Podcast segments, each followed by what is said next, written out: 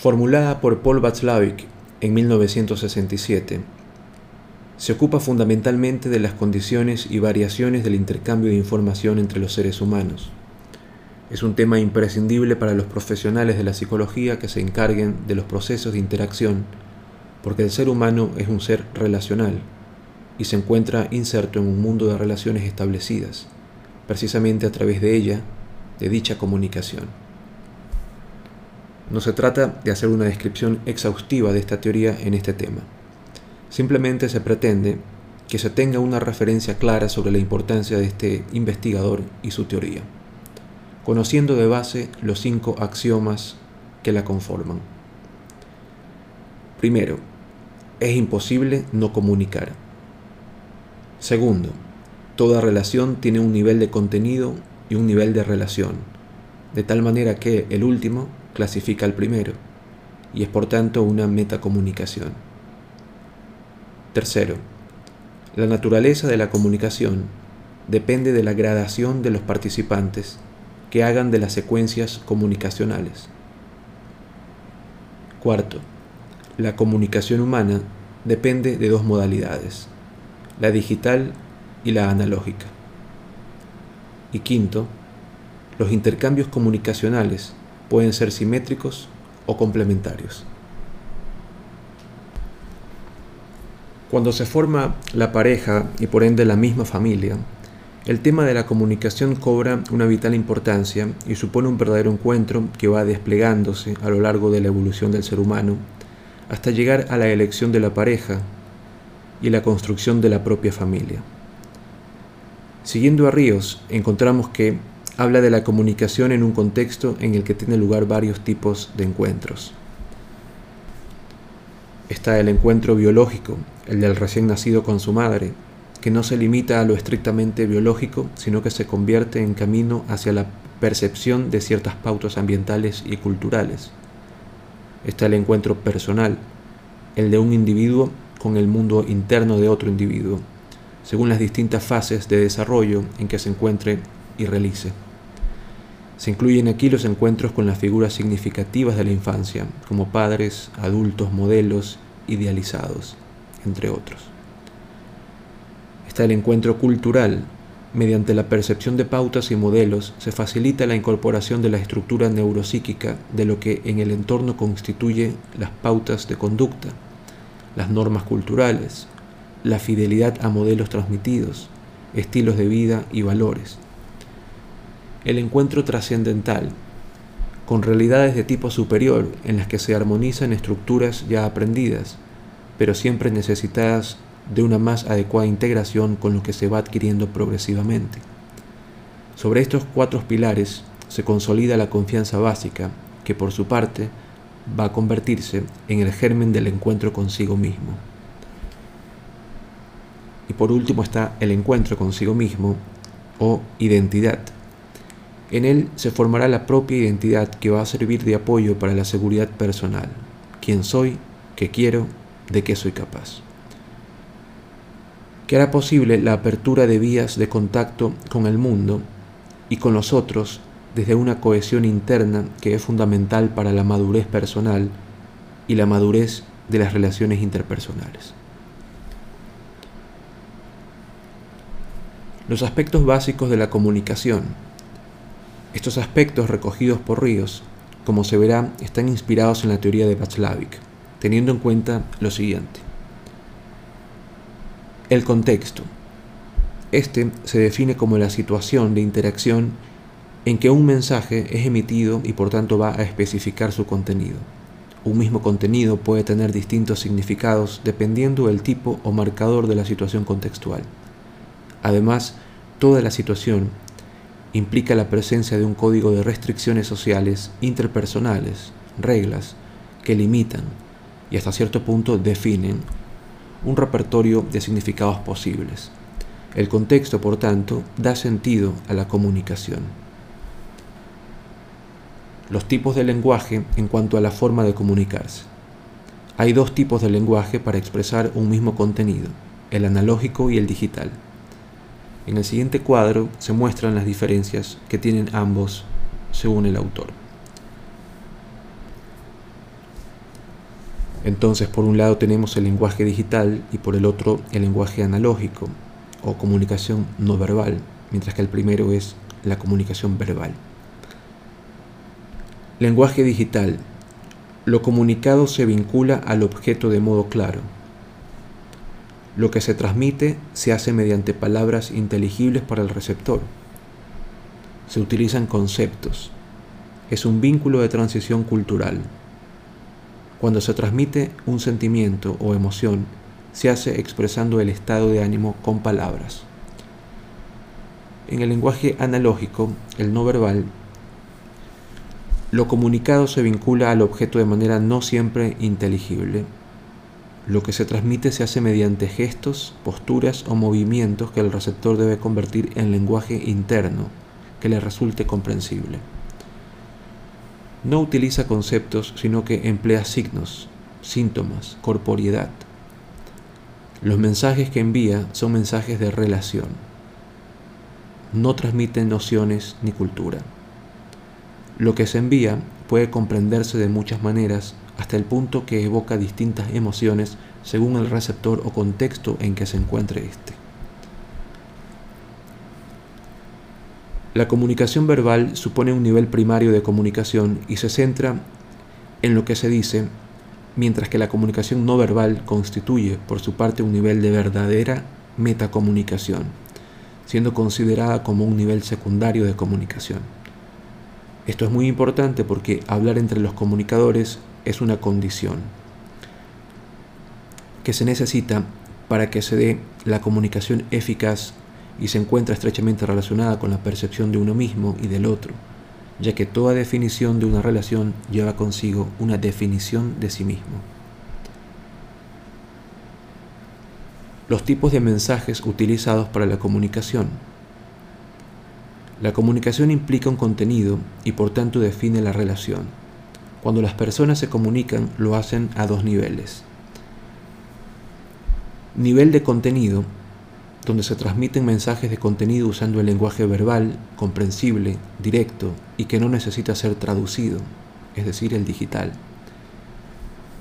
Ejemplos de este tipo de mensajes son aquellos que corresponden a una verdadera situación real que se expresa de manera inequívoca. Cuando se dice necesito más comprensión, estoy alegre, quiero que me valores, etc. No caben las interpretaciones. Aquí el significado y el significante coinciden. Ante tal mensaje se puede actuar de diferentes maneras. Confirmando el mensaje, por lo que es necesario ante esta postura obrar en consecuencia, dar cariño, dar comprensión, dar valoración, afecto, amor, etc. Aceptando sin tomar actitudes, Aquí se acepta el mensaje solo a nivel racional, es decir, se entiende intelectualmente lo que el otro pide, se razona sobre lo que se le ha transmitido, pero no hay cambios porque lo que el emisor ha pedido no se llega a realizar. Rechazándolo, por no estar de acuerdo con lo que se le ha expresado con claridad. Si el emisor expone necesito más cariño, el receptor, el receptor puede contestar yo creo que no lo necesitas. Ignorándolo porque no solo se registra el mensaje del otro, sino que ni se reacciona ante él y ni siquiera se tiene en cuenta. Nivel de la relación. Constituye un mensaje de relación que es siempre no verbal o analógico. El nivel de relación está determinado por quien dice el mensaje, a quien va dirigido y dónde se dice. En el siguiente ejemplo se puede ver con claridad los niveles explicados.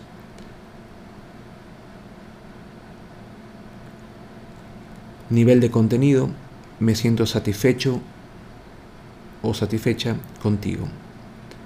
Nivel de relación, el emisor es quien, la esposa, el esposo, un compañero. El contexto es el dónde, en un sitio de ocio, en el salón de su casa, en el trabajo. Y la recepción es a quién, a su esposo, a su esposa, a la esposa. Entre los niveles de comunicación explicados puede existir un grado de incongruencia que da lugar a mensajes paradójicos, lo que ha sido denominado en 1956 por Battenson, Jackson, Halley y Wickland como la teoría del doble vínculo. en la obra Hacia una teoría de la esquizofrenia. Estos autores se convierten en referentes fundamentales para los psicoterapeutas familiares que le eh, posponen. El Instituto de Milán supondrá un punto de partida importante para tal investigación.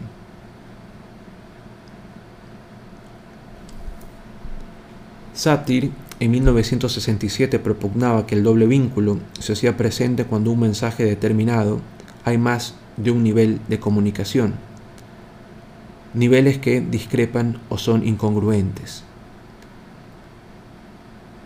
Slutsky y Ranson lo estudiaron con agudeza y profundidad y Olson en 1972 recogió abundantes datos sobre el tema. Fueron sin embargo los primeros autores nombrados los que estudiaron ampliamente este tipo de comunicación a partir del trabajo con familias de miembros diagnosticados de esquizofrenia. La teoría puede concretarse diciendo que el doble vínculo aparece cuando, primero, el sujeto queda envuelto en una situación que supone una gran intensidad emocional, lo que significa la presencia de una relación en la que es de vital importancia discriminar el tipo de mensaje que se recibe para poder dar una respuesta adecuada. Segundo, al mismo tiempo el sujeto se ve atrapado en una situación en la que la otra persona expresa dos mensajes distintos. Lo que uno afirma está negado por el otro. Y tres, el sujeto no está en condiciones de expresar su propia idea sobre los mensajes transmitidos, tanto por la incongruencia que se da en ellos como por la manipulación afectiva que encierran. Es pues una forma trastornada de la comunicación que desorienta y que puede tener variadas consecuencias. En este tipo de comunicación el sujeto no sabe a qué atenerse y esto va a conllevar una serie de trastornos en la relación, así como en el individuo.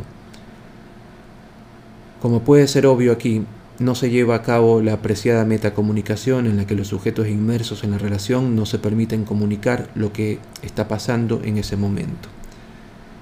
En la vida de cualquier familia puede aparecer este tipo de distorsión, aunque solo en los casos acentuados puede tener consecuencias imprevisibles. Es quizás la situación de dependencia emocional o material con el otro participante de la relación lo que va a propiciar una mayor afectación en el individuo que se siente en un nivel inferior. Es esta situación la que en algunas ocasiones impide que se lleve a cabo la metacomunicación que rompería la situación del doble vínculo y por tanto la comunicación alterada. En las parejas ocurre lo mismo que en las familias y en las entrevistas conjuntas que el terapeuta realiza se puede observar cómo mientras se zarandean con los gestos y las críticas agresivas, todo es disfrazado con un lenguaje que parece cariñoso o viceversa.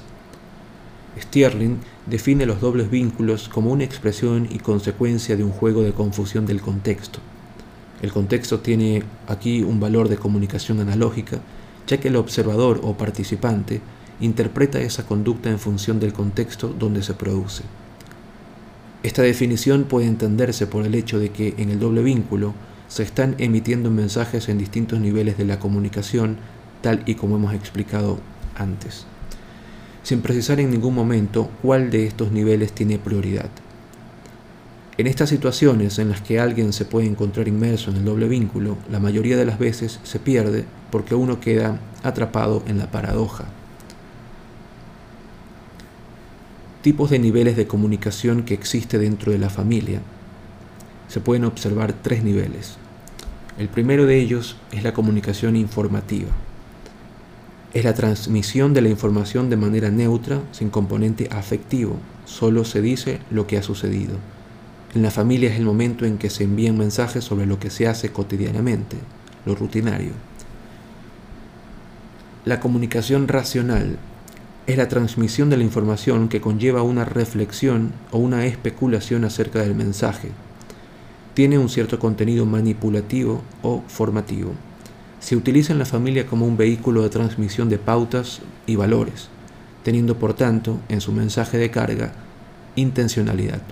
La familia así se estructura en un entorno a los valores que se van transfiriendo.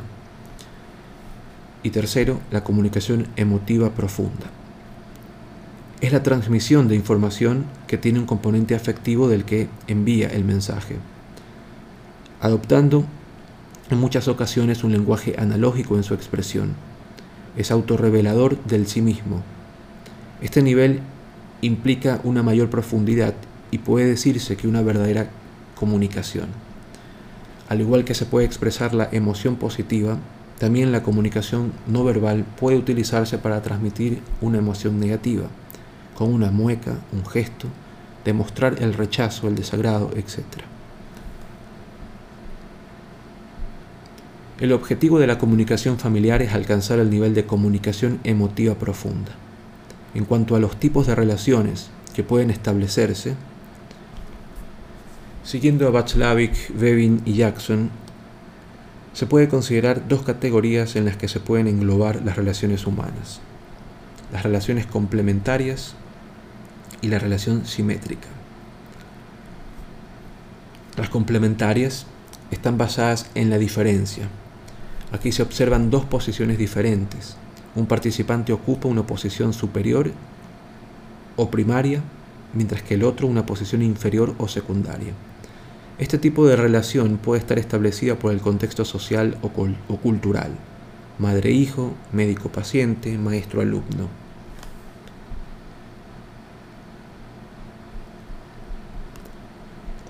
Es posible que en relaciones de amistad se dé la complementariedad si ambos son iguales en cuanto a sus estatus, pero en cuanto a la toma de iniciativas, no es posible y uno secunda siempre al otro. La conducta de los miembros que establecen este tipo de relación no es impuesta, es decir, cada uno de ellos se comporta de una manera que presupone la conducta del otro. Estas relaciones se vuelven disfuncionales si son excesivamente rígidas, entendiendo esta situación como aquella que da lugar a un sentimiento de dependencia mutua, de manera que uno no es nadie sin el otro y viceversa, lo que provoca que la identidad de cada uno está supeditada al mantenimiento de la relación. Y las relaciones simétricas son el tipo de relación donde no existen dos posiciones diferentes, ya que están basadas en la igualdad puede estar definida por el contexto social como por ejemplo la relación entre amigos, entre marido y mujer, etc. Incluso puede ser el estilo propio de una relación particular. Las relaciones simétricas son relaciones de igual a igual, de cooperación y de compañerismo. Puede volverse disfuncional si aparece competencia o rivalidad. Cuando se pierde la estabilidad en una relación simétrica se produce una escapada de uno de los miembros. El otro intentará equilibrar la relación, produciéndose a partir de aquí una lucha por competir, o lo que es lo mismo, una escalada simétrica. Lo saludable es alternar las interacciones complementarias con las simétricas. Así en algunas áreas la relación sería simétrica, pero sin escalada, y en otras complementaria, pero sin dependencia.